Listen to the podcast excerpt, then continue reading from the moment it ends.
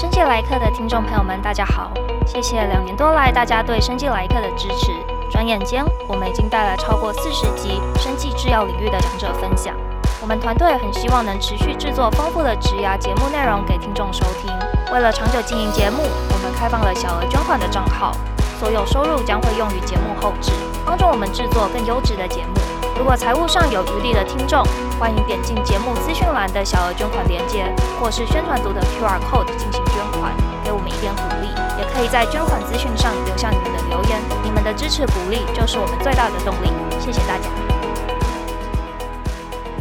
你如果在每个阶段把自己的事情做好，你整个人的 brand 就是你整个人的名声也会很好，那你对未来工作都会有。大家好，我是主持人乃群。好一阵子没有和大家在线上相遇，在二零二二年夏秋之间，我完成了博士班的口试，加入了基因检测新创公司 Xi Bio，目前担任负责计算基因体学的软体工程师。从研究所到新创公司的转换非常的有趣，未来或许也能找机会和大家聊聊这些经验。今天呢，我们很高兴能够邀请到在 Google 担任软体工程师的张碧娟博士，她领导 Google Genomics 团队。开发结合人工智慧和基因体学的创新软体，这些软体已经是现在基因体学分析中不可或缺的工具。我们今天就来听听碧娟的观点，也听她聊聊她的心路历程，如何从一个资讯背景的工程师进入生物资讯的世界。我们欢迎碧娟。大家好，我是碧娟。今天真的很高兴可以邀请碧娟到我们的节目。那碧娟可不可以先跟大家分享一下自己的经历？先从最近的这一个团队开始讲好了。我现在在的团队是 Genomics，然后在 Google Research。我是二零一七年加入现在的团队，所以在这个团队已经有五年多。但是事实上呢，我在加入这个团队之前，并没有特别生物相关的背景或是知识。其实之前的研究是和语音辨识还有机器翻译相关的。那我最早开始做研究是在台大念硕士班的时候，当时做的是中文语音辨识。然后，二零零四年来到 Stanford 念博士班，做的是自然语言处理，然后机器翻译相关的主题。工作上的话呢，我其实二零零九年的时候毕业，开始在业界工作。这是我第二次在 Google，我第一次就业的时候就是在 Google，当时做了四年，然后去一个教育相关的新创公司一年多，然后又去 LinkedIn 领英待了一年多，再回到 Google，所以也换了蛮多不同的团队，然后在业界也做得蛮开心的。那在进入我们今天正式的访问之前，我也还蛮想跟大家介绍一下我们两个人是怎么认识的。二零一九年的时候，我在博士班，我想要找实习，就辗转发现说，诶，Google 有这个 Genomics 的团队，里面有一个台湾的学姐，就是碧娟，然后我就找到她的 LinkedIn，传讯息跟她说，张博士您好，我今年想要申请贵公司的实习，那我就想要了解一下说，贵公司在这个生医研究上面的一些情况，然后还有你们组的情况，然后我就跟他们说，诶，我有看你们组的这个 paper，然后看我的研究很相关的一个 project，然后过。如果可以的话，我对这个也很有兴趣。碧娟其实人真的就很好，他就跟我说：“那我们来约个时间聊聊。”他就告诉我一些组上的情况，然后 Google 的实习的一些流程。后来很幸运通过第一阶段之后，就顺利的在二零二零年加入碧娟的团队，然后在那边待了半年，做了很有趣的 project。嗯，其实我在 LinkedIn 上蛮常会有学生就是写信来问一些问题。那其实并不是大家的背景都一定会很相关。那我能帮忙的时候，我都还是会尽量帮忙。大部分的人不会说刚好可以到我们团队来做实习生。那当时的确是奶群的背景是非常适合，跟我们做的东西是非常相关的，所以很幸运奶群来我们这边做的很好的 work，所以也是一个很好的 connection。碧娟，那其实我想聊一下，就是可能大家知道说 Google 有做 AlphaFold 来做蛋白质结构的预测，但是可能没有那么多人知道 Google 还有另外的 Genomics 团队在进行 Genomics 相关的研究。那可不可以请你稍微跟观众介绍一下，说 Google Genomics 是怎么样的一个团队？那我们还要负责什么样的重要的产品？嗯。好啊，，Google 是一个大公司，但是它底下的团队跟产品其实不见得总是 top down 的设计。你刚提到的 AlphaFold，它是在 DeepMind 底下，那我们的团队是在 Google Research 底下。这个团队一开始的成立的背景，其实比较是一个 bottom up，而不是 top down。二零一七年的时候，我当时的 manager 他刚好离开 Verily，然后想要在 Google 找一个团队做 genomics。那刚好在 research 底下呢，有另外一个 director 给他一些人，让他能够组一个团队。所以，我们 genomics 这个团队的成立算是一个比较 bottom up，也是一个比较小的组。我管的这个部分是做 open source 开源的软体。那目前比较为人知的应该是就是 Deep Variant 啊，我们去年也发表了另外一个开源的软体，叫做 Deep Consensus。那 Deep Variant 其实是二零一七年左右的时候就参加 FDA 合作的一个竞赛，叫做 Precision FDA。Google 那个时候横空出世，就拿了第一名。然后我们这个生物资讯社群，大家就震惊说：“哎，Google 怎么也来做这个？”我昨天去查了它的 GitHub，其实现在应该有超过两千个星星。然后我们一直都有在维护。那在许多业界或是学界的大型的生物资讯基因体学的研究中，也都使用 Deep Variant 当做自己的核心软体的一个部分。所以说，可不可以请碧娟跟大家介绍一下 Deep Variant 到底是在做什么事情？它它为什么这么厉害？Deep Variant 的话，它解的问题主要是 Germline Variant Calling。人类有一个参考基因体，那所有的人虽然我们有非常多的不同之处，但是大约百分之九十九点九的基因体是一样的。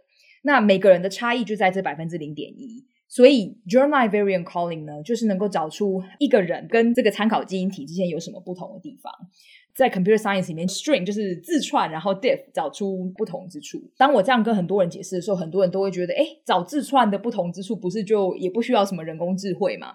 那一个很不一样的地方，是因为我们在定序这些基因体的时候呢，你要放进这个定序仪。定序以定序的结果中会有一些错误，所以它并不是百分之百正确，而且你也并不是能够直接取得说，哎，你的一号染色体就是这些 characters，机器上会有错误，各种处理上都会有错误，所以才需要用呃 machine learning、deep learning 来找出说哪一些是机器的错误，哪一些是真正的不同处。我的博士班的研究其实就在这个 deep variant 的前一集，我们叫做序列的比对 sequence alignment。的确，我们可以看到很多错误有它很不同的来源，像是碧娟说的是机器本身在定序的时候就犯了一些错。那接下来我们在做这个比对的时候，它也会有很多地方是没有摆好的。那这些错误加起来之后，就造成说我们接下来真的要做变异分析这个 variant calling 的时候，变得杂讯很多。所以说，就需要很精细的一个模型或是一个软体来做这样子的分析，才可以把事情做好。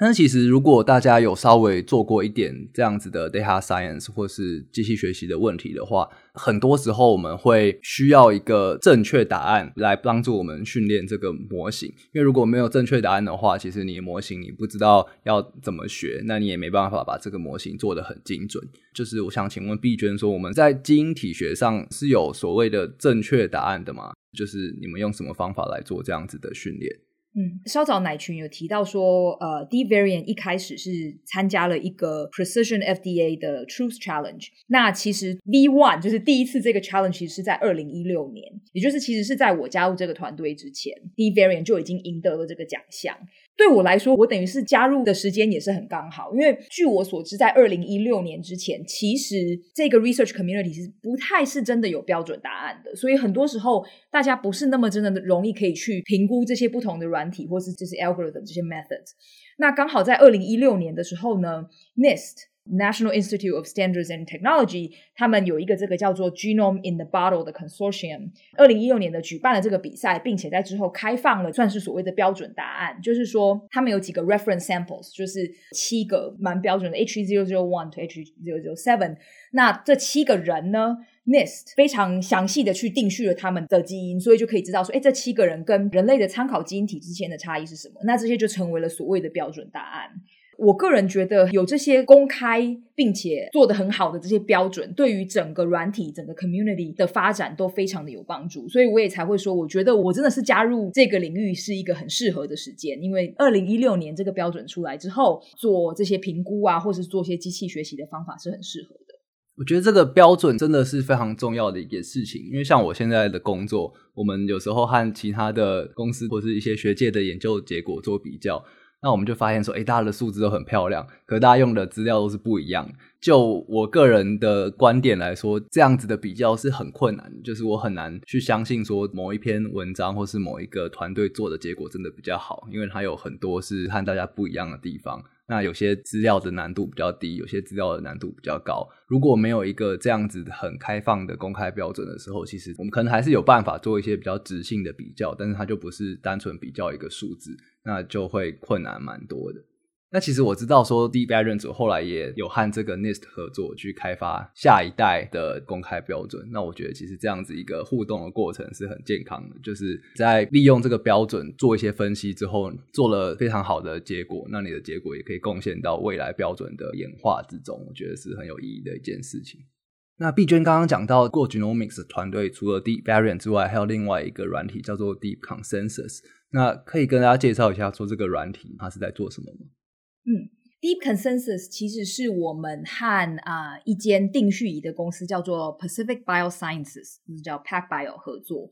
其实我们跟他们合作蛮久了。其实我们二零一九年就有一篇 Joint Publication 是说到 DeepVariant applying on PacBio 的资料这样子。所以我们的合作其实已经蛮久，就是在比较近几年呢，我们后来呃除了 D variant 之外呢，也有帮他们的这个 Long Sequence 长序列定序平台发展 Consensus Calling。那这是因为 pack bio 呢是把 DNA 做成一个环状的结构，然后把同一个序列定序很多次，就是等于是说同一个 DNA molecule 你可以用它的机器这样读很多次。但是我们之前说过，每一个读取可能都不会是完全正确。所以可能每这样读取一次都会有一些错误，所以我们就从这一些定序很多次的结果来算出一个 consensus，也就是所谓的共识这样子。但是呢，因为有错误嘛，然后每次错误会不太一样，所以怎么样得到共识其实并没有那么容易。我们一开始也有跑过一些简单，就是说 majority vote，比如说假设全部看起来都一样，那就诶那就没问题。可是其实并没有那么单纯嘛，所以我们最后用 deep consensus 应用深度学习之后，的确是能够比简单的模型来得更精准。我这边其实还蛮好奇的，就是如果我们做一个假设，说同一条分子定序二十次。然后它的错误是随机的，那其实你应该可以做投票，对不对？你就是取常出现的那个就好。是不是说做研究之后发现说，其实定序仪机器有一些这样子本身的特性，它可能不是真正的随机的错误，就是你可以学到它的特性吗？除了你刚讲的这个，另外一个是说，你刚刚比如说二十次，对不对？嗯，那没有错。如果你假设你做 infinite number of times，那你最后总是可以 看出来。但是应用上来讲，另一个问题，他们想要解的是，你怎么样能够读取最少次，就是 cost 成本的问题。假设你能够读取一次就完全正确，那当然是最好。那假设你可以只读取一次就可以直接做 error correction，还是比两次好。你刚讲也没有错，假设你可以跑 n 次，然后 n 可以是 indefinitely，那可能不见得需要一个非常复杂的模型。但是 deep consensus 的一个蛮重要的部分，是因为这个 error correction 精准，所以我们也能够让更少的 n，就是你可以 sequence 更少次，就还是可以达到一样的精准度。那这个部分对于一个定序仪的发展其实是很重要的，因为所有这些机器的成本来说。所以，deep consensus 不只是精确而已，就是说，我们能不能够在更少次定序的次数中就可以达到一样的精准度？嗯、对，所以它其实它的量测结果不是单一的，就是你有成本上的考虑跟你的精确的考虑，而且它们两个其实是互相有关系的，这样子去做一个分析。那这边其实我还蛮好奇的，因为 deep consensus 可能在有一天它就会变成 PacBio 序列的定序平台很重要的一个环节。那当初这样子的合作是怎么发生的？因为其实如果我自己有一个平台，那我想要帮他开发一个很核心的演算法跟软体的话，我应该会想自己做。所以我觉得 Google Genomics 的组和 PacBio 的合作是非常非常特别的。还蛮好奇说，碧娟有没有一些可以和我们分享这个合作的一些历程？嗯，我觉得人和人之间，或是团队和团队之间，或是公司和公司之间，一开始一定都需要建立信任嘛。那就像你说的，公司跟公司之间可能又更复杂，因为它不是只一个人，而是两个盈利的团体，或者是有时候学术团体也是一样，有些人不见得喜欢跟其他学术团队合作，因为他们怕自己的 publication 可能会被别人先发表之类这种事情。在我们的例子中，我前面有说到，我们其实最早跟 PacBio 合作是在 DeepVariant 的时代就开始了。嗯、那一开始的合作算是比较学术性，因为开始合作的时候，他们就已经可以看到我们的 open source 的软体，这个也是信任建立的一个部分。等于说，他们可以直接在 GitHub 上就跑我们的软体，然后就看看说，哎，能不能跑，然后会有什么问题，或是他们甚至也可以自己 adapt。当然，当他们初期的时候，他们是去 tweak GATK，就另外一个软体，所以一开始其实是。我们有跟他们合作，然后用他们的资料去 build 那个模型，最后跟他们比较之后，发现，哎，我们的模型比他们从 GATK 改的结果来的更好。所以我觉得几个部分是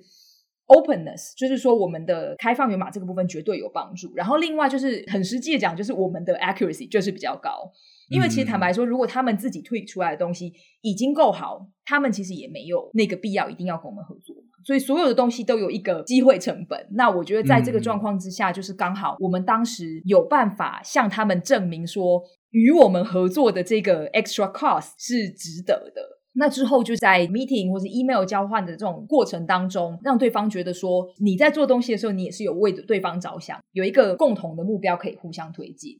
那到了我们要一起做 consensus 的这个部分的时候，其实一开始也是非常的 experimental，就是我们觉得诶这个蛮有趣，然后我们可能有一些机器学习的方法可以试试看。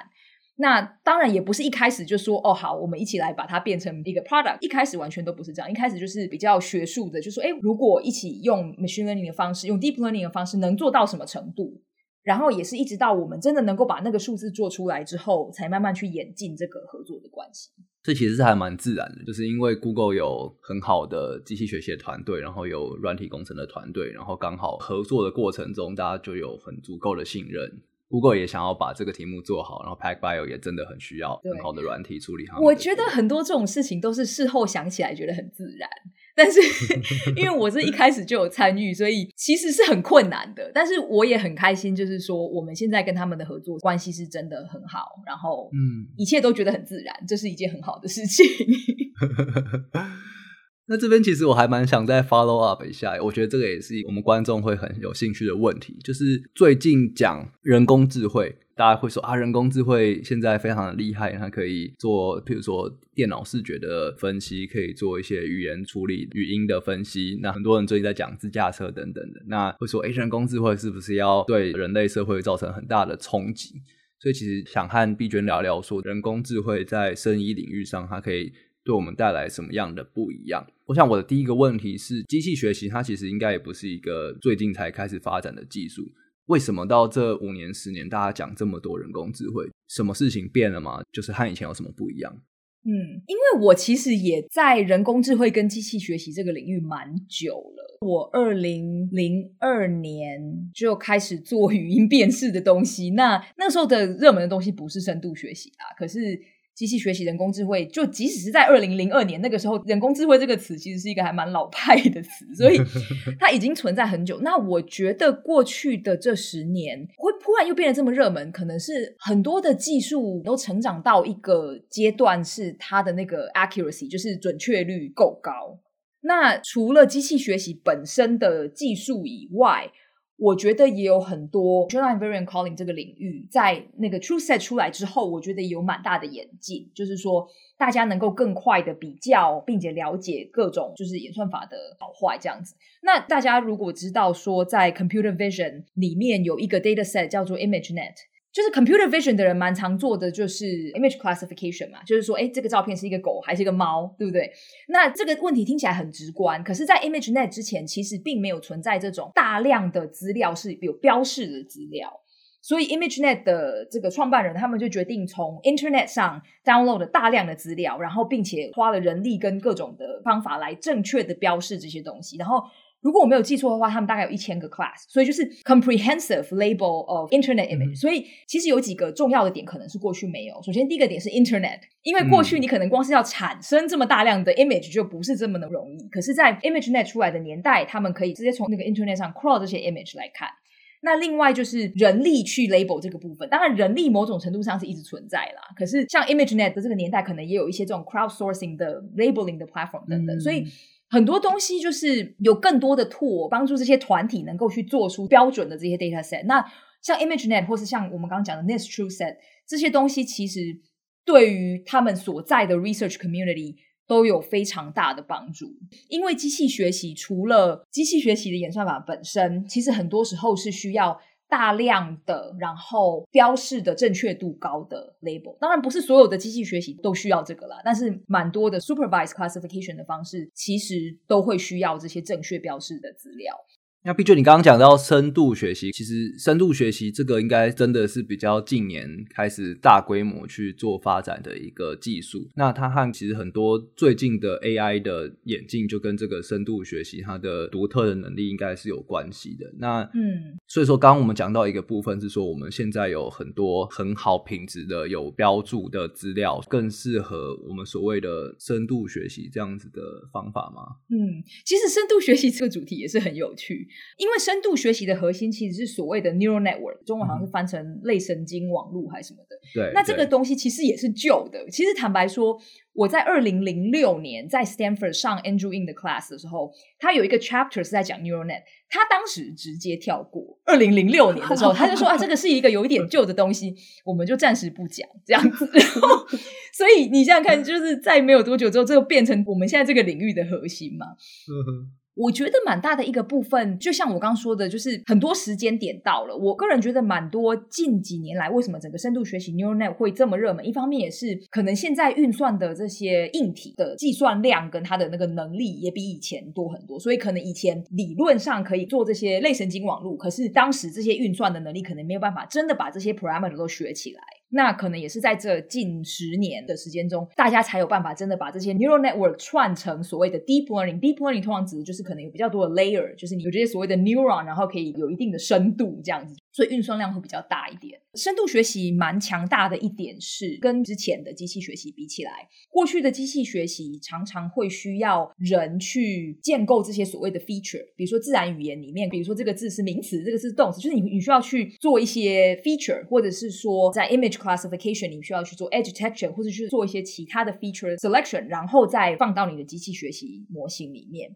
但是近几年的深度学习其实很尝试，你可以把原始的 input 资料送到这个深度学习的网络里，然后它就可以 extract 这些 feature。我觉得这个部分是比较强大的一个部分。所以其实这边我们聊到了一些这几年在人工智慧上的发展，一部分是在这样子很高品质的有标注的资料，其实是很有帮助。演算法的话，当然。也不是全新的东西，那可能是时候到了，就是我们现在的硬体跟软体跟资料全部加起来，其实可以发挥类神经网络这样子的演算法的能力。所以说，我们最近几年看到这样很突破性的一个进展，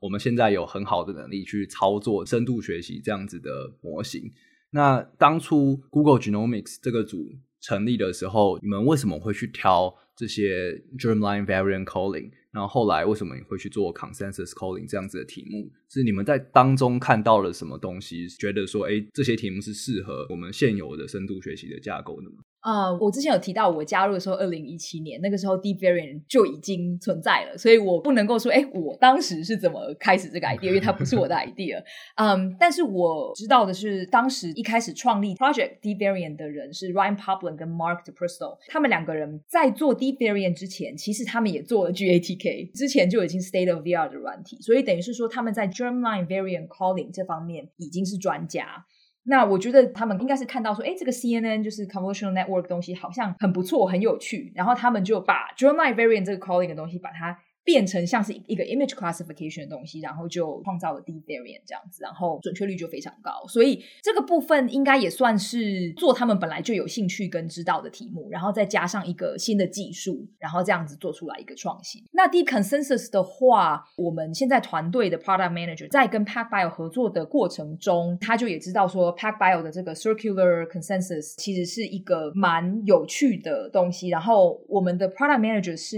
genomics 的 expert。但是他同时也懂 machine learning，所以他就觉得说，哎，consensus 的问题呢，其实也可以用 machine learning，或者 specifically 我们是用一个 transformer based model 来去解它。所以他当时就有提出说，哎，我们能不能够做做看这个问题？对，所以一开始都是比较 scientific curiosity，就是说，哎，genomics domain 的东西，然后我们刚好又有这样的 tool 在 machine learning 里面，是不是可以把它加起来，然后做做看这样？所以其实我觉得，像是 deep variant 或是 deep consensus，或多或少都有一部分是我们有一些在资料里面的一些错误或是不完美的地方。那我们需要方法去优化、去修正这些资料中的错误。那很核心的想要做的事情就是考虑这些错误之后，怎么样让我们最后的结果是接近正确的。那其实，在 Deep Variant 或是 Deep Consensus 的成功中，我们看到说，你如果选对好的模型，跟有好的执行的话，其实现在新的 AI 的深度学习的模型，可以比之前的方法来做得更有效率，或是更精确。嗯，你从 Machine Learning 的角度来说，Domain Knowledge 还是仍然很重要，因为很多时候。在把这些问题变成一个 machine learning 问题的时候，比如说你的 label data 要怎么 label 的对，不是那么的容易。因为像 deep variant 还相对容易，因为它就是有点像是一个 image 一个 label。可是 deep consensus 是你要怎么取得一开始正确的 label，其实需要蛮多的 domain knowledge。所以我觉得你讲的完全是正确的，只是我会有一点担心说，有些时候大家就会觉得啊，machine learning 解决一切，其实并没有，其实 domain knowledge 还是非常的重要。那其实，在这边我们想要小结一下 Google 这样子 Genomics 的组，Google 做了这两个开源的专案。我想 Deep Consensus 可能跟 PacBio 合作，所以它应该是公司的合作的产品。那 Deep Variant 它应该就是完全开源的，所以我会好奇说，Google Genomics 这个组在 Google 它的定位是什么？Google 怎么看待这样子的研究的组的价值？嗯，Google Research 很大嘛，所以一定也有各个组有不同的定位，然后甚至很多东西其实也可以有不同定位。就像你刚刚说的，我们团队有 Open Source 东西，Deep Variant、Deep Consensus 都是完全开放。但是我们当然，我们直接跟 PacBio 合作的部分也会有不能开放的部分，就是还是跑我们的软体，但是可能比如说 data 部分是他们，我们就不会把他们放出来。所以即使是一个像我们这样小团队，还是不会说，哎，全部东西都是开放，就是要看是什么样的状况这样子。Google 身为一个大公司，并且现在应该还是被视为一个在 research 方面是领导地位的一个公司。那公司当然是希望我们能够持续的在整个 community，就是 AI community 或甚至 genomics community 中被视为是在 apply machine learning 界领头的一个地位。那这个部分会对公司声誉有帮助。那其实对于公司 recruiting 也会有帮助。就像当时奶群会跑来找到我们，也不是只是因为 Google 嘛，因为奶群本身是一个生物科技方面的。那如果不是因为我们有这个团队的话，其实可能或许奶群也不会说，哎，我要去 Google 做 intern 这样子，对啊，所以我觉得对于公司的声誉，对于招募员工，其实都是有帮助的。那接下来，其实我想聊一下，在这样子的一个生医基因体学 （genomics），然后还有人工智慧，还有软体这样子的一个很多元的领域中，碧娟自己的一些经验，可不可以和我们分享一下？因为你是完全的很资讯背景嘛，就是你是台大职工，然后 Stanford 也是做就是跟生物一点关系都没有的研究。那后来就是因缘际会，你到了 Google 做了 genomics，其实我还蛮好奇，说你这样子的转折。有没有什么心得可以跟大家分享？首先，我要讲的是没有错，就是我的 training 跟我的工作经验一直都是 computer science、software engineering。嗯，但是其实，在开始工作之后，我也算换了蛮多不同的团队跟公司，所以我自己本身是还蛮喜欢试不同的领域跟团队。就我之前有提到过，去了一个教育的公司做软体工程师，然后在 LinkedIn 做了一阵子这样子。我会建议，如果有兴趣跨足其他领域的人，首先你要先想想看为什么。就举例来说好了，我自己在机器学习领域，就常常会遇到有人想要来做机器学习，可是他们可能只是觉得很酷，或者觉得诶可以赚很多钱。我我不知道什么原因，但是我觉得真的能够很成功的人，是最终他们有找到他们。为什么想要做这件事情？其实可以赚很多钱，也不是一个不好的原因啦。只是说，我觉得你在摸索的过程中，有一天你需要真的能够认同说，好，我就是愿意花这个时间去做一件事情。因为学习不同领域是一件辛苦的事情，一定要有找到自己其中的一个乐趣点，不然也很难一直逼自己做一件不想做的事情。我们这个领域，我加入的时候，我当时的 manager 他就跟我说，他想要找的人是有三个重要的方向。那一个是软体工程，那他当时还跟我说，他特别想要有 Google 的 software engineer 经验的人，因为 Google 内部有一些自己的 infrastructure 是需要花一点时间学习。那第二，他是希望有 apply machine learning，就是说有应用机器学习经验的人。那第三，他是希望能够有 genomics。那他当时跟我说，当然最好能够找到一个人是同时有三个，但是其实就有点难嘛。我当时跟他谈的时候，我自己是已经在 Google 做了一阵子，所以有 Google Engineering Experience，然后也已经有蛮多 Apply Machine Learning 的经验，但是当时完全没有任何 Genomics 或甚至是 Bio 的经验，所以我是三个里面有两个，然后他也觉得可以，然后就让我到他的团队上做事，然后学习。如果你是一个已经在一个领域蛮有经验，然后想要跨足到另外一个领域的人的话，我会建议不要完全砍掉重练，就是说最理想的状态是从你之前的经验就已经有可以贡献的部分。当你加入一个团队，可能做的诶跟你之前有一点不一样的时候，你还是要能够知道说你在这个新的团队中可以如何贡献，然后应该如何学习。除非你是真的刚毕业啦，如果你已经是有一点经验的人，我觉得要完全砍掉重练其实是辛苦的，也不是不可行。假设你就是真的很想要。完全的转行变成另外一个领域的人，那也是可以。可是你就要知道说，可能你过去已经做到一个资深的程度，那你到新的领域就是没有办法一下子就变成那样。我觉得动机真的会变得很核心，因为你愿意付出多少，就是看你这个动机有多强。那第二个，其实我觉得这个也是真的很重要，就是在合理的范围内去做尝试吧。我觉得过去的要完全丢掉，非常非常的辛苦。你累积了很久，尤其是又有比较资深的人，那你要就是完全不要用这些技能，其实是相对困难。可以找到这种可以带去新的领域的技能的话，我觉得心态上是不是也会帮助蛮大的？因为你就不会说我要先 train 三个月，什么事情都不做，那我觉得好像就会觉得心里比较踏实。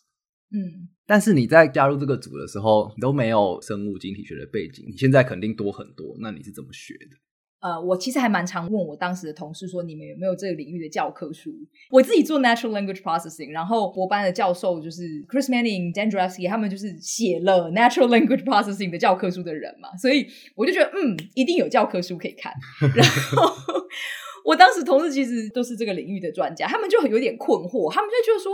书也不是没有，可是这个领域真的很新。书有的话讲的就是比较基础生物的东西，可是你真的要讲到 next generation sequencing，然后比较近代的这些基因体学啊，或是相关的东西，他们想半天就也举不出个例子这样。嗯，所以我最后就真的是主要就是一直问他们，当然也会自己记下来啦，就是尽量不要重复 问一样的问题。嗯、但是我觉得我也蛮幸运，就是当时加入的时候，我们团队是小的。而且是初期，然后团队上有蛮多在这个领域都已经蛮有经验的同事，他们也都很乐意回答我问题，所以我自己当时其实是这样子学的。那你有什么问问题的技巧吗？我觉得有时候一直去问别人问题也是有点压力。我觉得也看呢、欸，因为有些时候你是要解一个特定的问题，那你就把你在做什么跟特定的问题的 context 尽量给他们。可是有些时候你问的是不是那么细有比较大的问题？举一个例子好了，我刚开始加入这团队的时候，他们就跟我说啊，有这个 thirty seven thirty eight，就是不同版本的 human reference genome。然后我就一直很困惑，就是版本三十七、版本三十八长得又很不一样。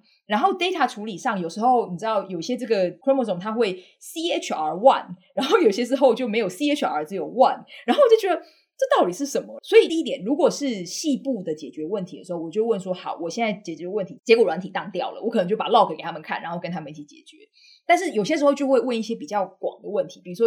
哪天坐下来喝咖啡，就问他们说：到底为什么会有这么多版本啊？为什么会差这么多？然后既然是三十七、三十八，为什么不是全世界的人都用三十八？就是会问一些这种比较广的问题，也试图了解说这一个领域的 background knowledge 是什么。也看问问题的原因是什么啦，问的方法会不太一样，嗯、对啊，所以可能一些比较大的这种好奇的问题，可能就挑大家比较不忙的时候去问，对对，对比较不忙的时候，他看起来想要闲聊的时候，跟问一下。那其实刚刚你讲到说，在你做这些和晶体相关的研究中，你说到这种 domain knowledge，就是和生物晶体学相关的专业知识，其实非常非常重要。因为 Google 这些产品，它不只是拿了一个深度学习就解决这个问题，它其实做得好的原因是它的深度学习的模型和专业知识有很好的整合。那我觉得可能我们有蛮多来自生物背景的观众会还蛮想要询问的一个部分，就是说，诶，我在某个生物的领域上，我有很深厚的经验。那我有两个问题，第一个是，如果我想要学一点生物资讯，或是学一点资讯的技巧来帮助我的工作的话，有没有什么建议？那第二个是，如果说我的团队不管是在学校或是在公司，那有像碧娟这样子的软体部门的话，有没有什么方法是可以最大化我的生物的专业知识，还有和软体部门的专业知识，把事情做得更好？嗯。第一个问题是学习一些生物资讯相关的，因为我自己的背景是资讯开始的嘛，所以我当然以前就是在学校上课。但是现在的话，其实应该也有蛮多是网络上可以学，像我们在美国的话，像是 Coursera 或者什么很多这种线上的课程，你可以去学如何写程式之类的。嗯、那 YouTube 上的这种 resource 其实也不少，其实现在网络的资源都蛮多，嗯，那就看你自己本身的动机跟你学习的方式。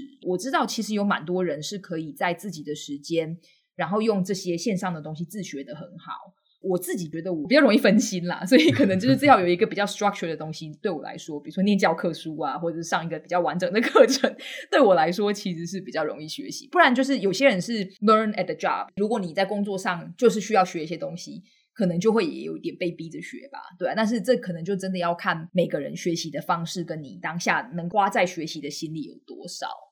沟通的部分。我觉得人跟人之间要有沟通，其实一定是要先建立一个关系。比如说，你是一个生物学家，然后你们现在团队有一个软体工程师，这个是你们的职位跟你们的学习背景。可是，我觉得当你真的需需要跟一个人学习事情的时候，你们还是人与人之间要建立一个基本的关系，就是这个人至少要觉得你是一个他不会不想讲话的人嘛。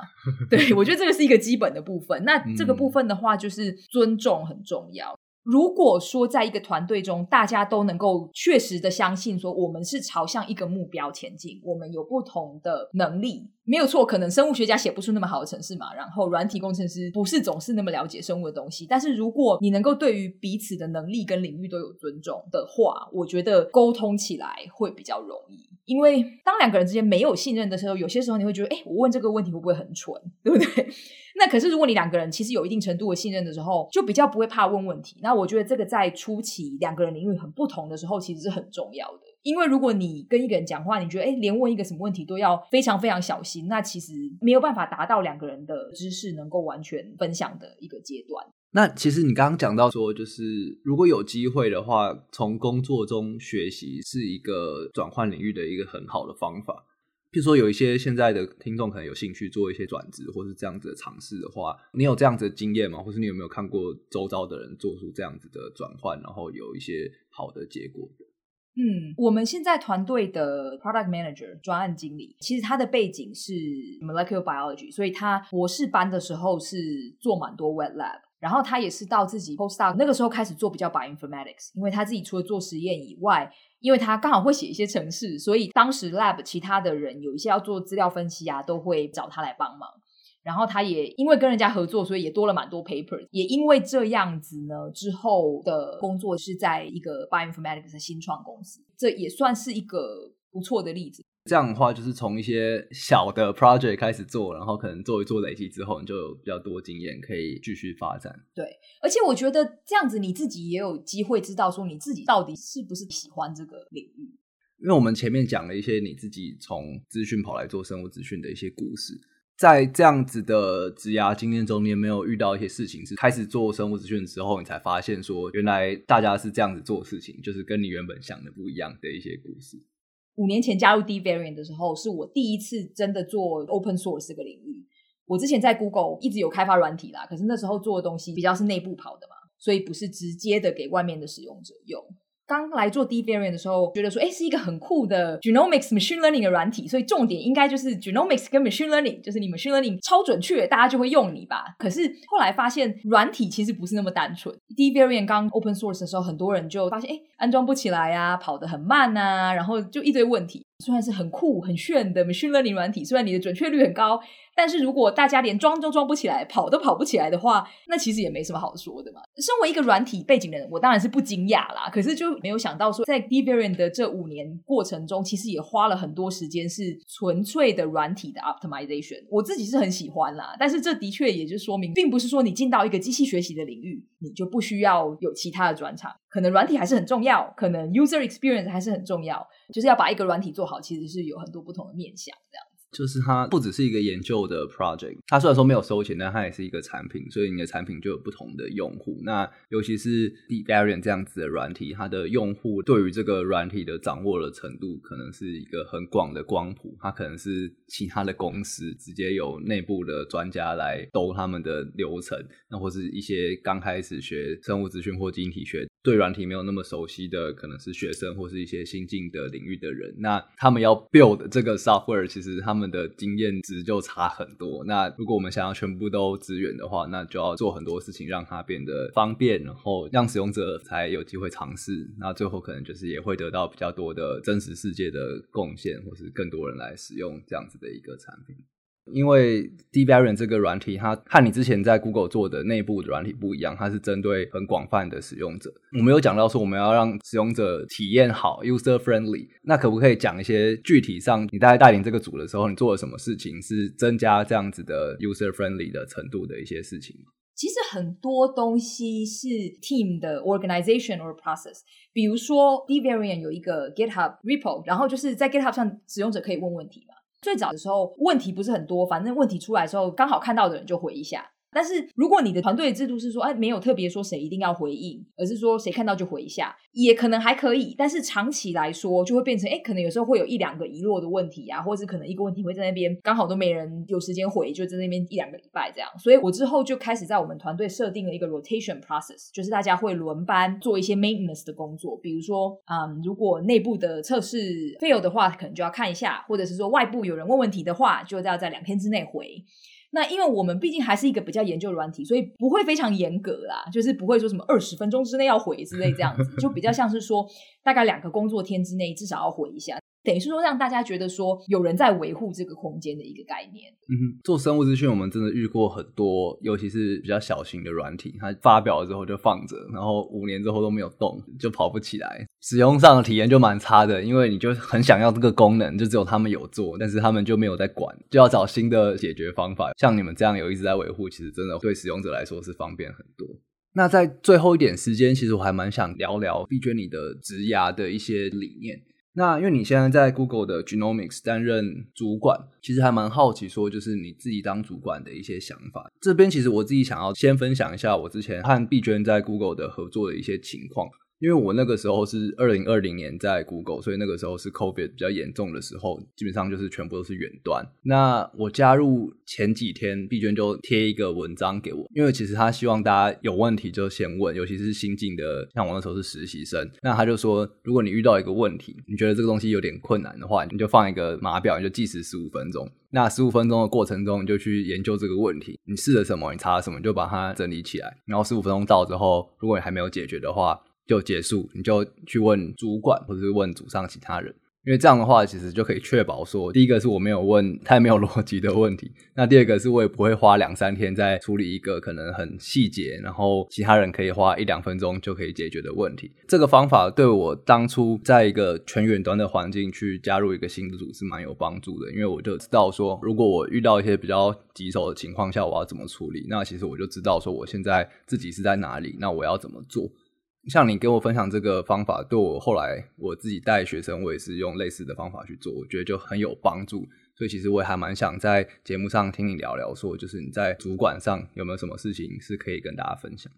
我正式开始当 manager 是二零一九年初，那在之前当主管的经验就比较是带实习生，所以我也不算当主管非常久。喜欢或不喜欢当 manager，其实还好。就是我的确知道有一些人是一开始他们的职涯的方向就是说想要当工程师，然后想要当主管。那我其实不是这样，就是我自己是我想要一辈子写程式，我自己个人的感觉是这样啦。对。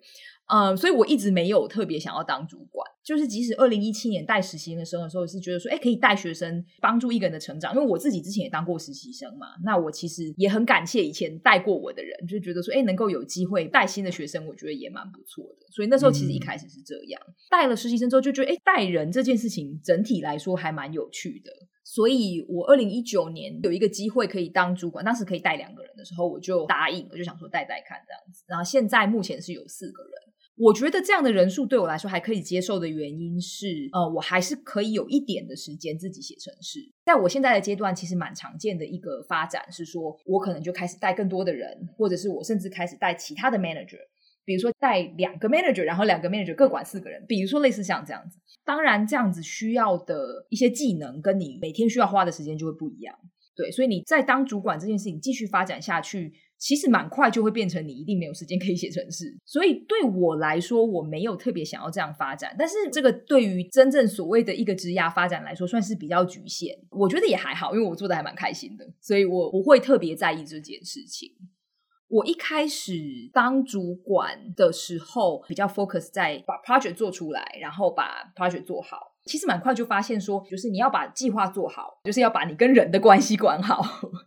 那当主管之后，当然你跟人之间的一些关系跟责任会有改变。对，嗯，那这个部分是比较多改变的部分。但是除此之外的话，我觉得在职场中，不管什么时候，你如果要把 project 做好，很多时候都还是需要把人的事情处理好。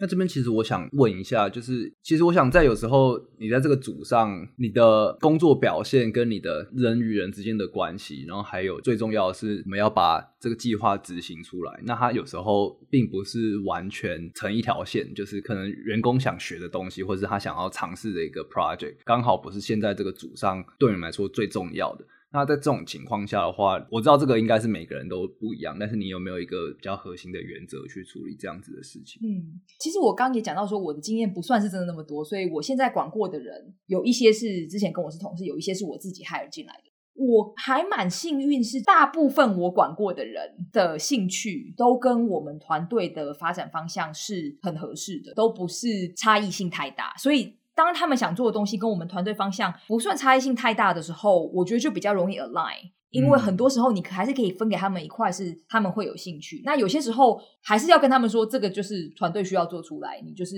需要帮忙这样子。我觉得我们团队的人也都是 team player，所以就是他们还是会愿意为了团队而把事情做好。我觉得这个部分是很重要的。我也算是蛮幸运的啦，因为的确我觉得 hiring 是 manager 的一个很重要的部分。那如果你在招募人的时候，比如说你们团队方向现在就是比较不是偏 research，然后你 hire 一个人，他就说我人生的志向就是只做 research，那我觉得这样就会有蛮大的问题嘛。那我觉得身为一个 manager，在这种时候的话，他最重要的东西就是要 hire 适合的人。你刚刚讲到，在一个组上，一来就是大家的兴趣要跟 project align。然后你在更早之前，其实你也讲到说，我们想要这个团队它的气氛是人跟人之间的关系，不要说好朋友，但至少大家关系是融洽，就不会不想要看到别人。然后可以是一个问问题，觉得说很安全，就是我不会觉得说我每个人都觉得你很笨啊，或者是说怎么问那么奇怪的问题这样子。那我觉得这样子的文化是很重要，然后也会对计划的执行来说是非常有帮助。因为你现在其实就是当一个 manager，我觉得在这种文化的建立上就是一个很重要的角色。你有没有什么在这方面的经验可以跟大家分享？这个问题应该是非常多在带团队的人都 会需要想的问题。有一些常见的做法，比如说公司可以有一些 event、team building 啊，或者是 social，就是呃社交的一些活动。我觉得人跟人之间就是要在没有什么利益冲突的时候有一些交流的机会。所以我觉得，身为一个主管，或者是说带领一个团队，不管是新创公司还是大公司，蛮多的部分就是你如何在大家都没有很精神紧张的状况之下，让大家有机会可以多讲讲话嘛。其实这个一定是你加入任何团体你都会注意到，就是可能多少都会有一些活动啦，然后希望大家能够彼此有一个融洽的关系。在我自己的团队也是一样的道理。有时候你也很难要求每一个人，就是每两个人之间都有 one on one，那样也是有点太多啦。但是比如说，如果以下有人有带实习生，我就会说，那你带实习生，你一定至少每个礼拜要跟他 one on one 一次，或者是说这两个人。做同做一个 project，我就鼓励他们尽量有机会多聊一下，也不是只有说大家要讨论这个 design 的时候才去聊嘛，就是可能平常有机会就大概了解一下对方的背景啊，然后什么，我觉得都还是会有帮助。以前没有当主管的时候，当然也是会参与这些活动，可是比较不会想说，哎，这些活动是要干嘛的。那现在当主管就会比较想说，哎，团队之间是不是大家有熟识到一个觉得 OK 的程度？那如果没有的话，是不是可能公司也可以花一些 budget，或者是团队可以花一些 budget 去做一些活动这样子？那其实你刚刚讲到说，你就很喜欢写程式，所以说如果改天你决定不当主管了，你可能也会有很多想做的事情。如果你可以自己选择你要一个职位的话，你会画一个什么样的职位给自己？我觉得我真的还是蛮喜欢去新的地方，我应该会找一个 balance 吧，就是说。我自己可以贡献多少，我跟我可以学多少。有些人可能会 optimize for，就是哎，比如说我想要当一个什么 engineering director，然后去某个公司，就是完全贡献所长这样子。嗯，我的话，我应该会觉得还是会想要多学一点。那你想要多学一点的时候，你就是不一定是完全你自己最专长的东西嘛？对啊，我没有特别觉得一定要进入一个领导的地位，但是我希望我是到一个地方是可以学新东西，然后也可以再继续做些什么事。Okay, okay. 谢谢今天你的分享。那最后，其实上一次我们聊天的时候有聊到，就是你第一份工作的时候是二零零八年，就是也是景气很不好的时候。然后现在二零二二年，我觉得在我们播出的时候，景气应该也不会非常的好。在这样子就业市场不是最理想的时候，是怎么鼓励自己，或是你怎么走过来这一段路？这样子，我觉得这就跟前面讲的很像，你从事后看都会觉得，哎，其实都还好。但是我最近因为就跟一些也是刚好最近毕业的一些实习生聊过，就觉得真的有点让我回想到我自己二零零八年找工作的时候状况，真的觉得很辛苦啦。而且当时我又是国际学生嘛，所以就觉得说，要是找不到工作，就必须要离开美国。虽然说回台湾也没有不好，但是因为一开始的规划就是想说要在美国工作一阵子这样子，所以心情上还是蛮困难的。的确，每个公司有些时候就是会有这种 hiring freeze，然后有些时候又会雇很多人，因为这真的不是你能够控制的部分。那我觉得把每一步做好，然后尽量的把当下的事情做好，我觉得未来都是有不同的机会，而且。我自己的整个经验是，你如果在每个阶段把自己的事情做好，你整个人的 brand，就是你整个人的名声也会很好。那你对未来工作都会有帮助。所以我觉得也不用太紧张，说，哎，我第一份工作一定要到某某公司，或者是说我第一份工作一定要在某个地方这样子。那我相信有一天大家回头看都会觉得，哎，如果你把每一步都做好的话，我觉得你最后回头还是会觉得自己学习到很多事情。对，嗯，这真的也是有些时候回头看。就会觉得，哎，其实当下那时候状况不是那么好，可是有些时候可能让你有更多的机会。我觉得人生机遇有时候就是这样，你有时候也不一定就立刻知道到底最后是怎么样。但是要走过来，我们还是从当下开始。那再次感谢碧娟来生机来一课为我们分享。我们今天其实讲了很多，我们讲到在 Google 有一个 Genomics 的组做了很多有趣的和晶体学相关的题目，是开源的软体。那我们也聊了现在的人工智慧、深度学习的演算法和过去有什么不一样。那碧娟自己个人对于这些人工智慧的看法是什么？我们也讲到跨领域，还有一些职涯理念相关的分享，那我觉得非常的有收获。谢谢碧娟来，那也请观众有机会的话，在 Apple Podcast 或是在 Google Podcast、Spotify 等等平台给我们好的五颗星的评价，我们也需要大家的鼓励。那今天的节目就到这边，谢谢大家，谢谢奶群的邀请，然后谢谢大家的收听。生计来一课 Moments in Biotech 第三季由 BTBA Boston Taiwanese Biotechnology Association 制作，谢谢驻波士顿台北经济文化办事处的赞助。本集节目主持人有许祐田、刘俊、以放孟宪维、纪威佑、Rick，还有我陈乃群。后制团队包含刘继秀、洪慧芳、涂新芳、林茂然、林婉容、吴云云、潘云仪、陈君伟、卢维忠。宣传是陈范恩，并感谢顾问团队 Joe 吕彩怡、Margaret 魏佳音、Erica 蔡佩珊、Phoebe 蔡涵婷、洪信怡。如果你喜欢我们的节目，欢迎到你所使用的 Podcast 平台留言，并给我们五颗星的评价，也可以到我们的脸书留言。我们下一集再见，拜拜。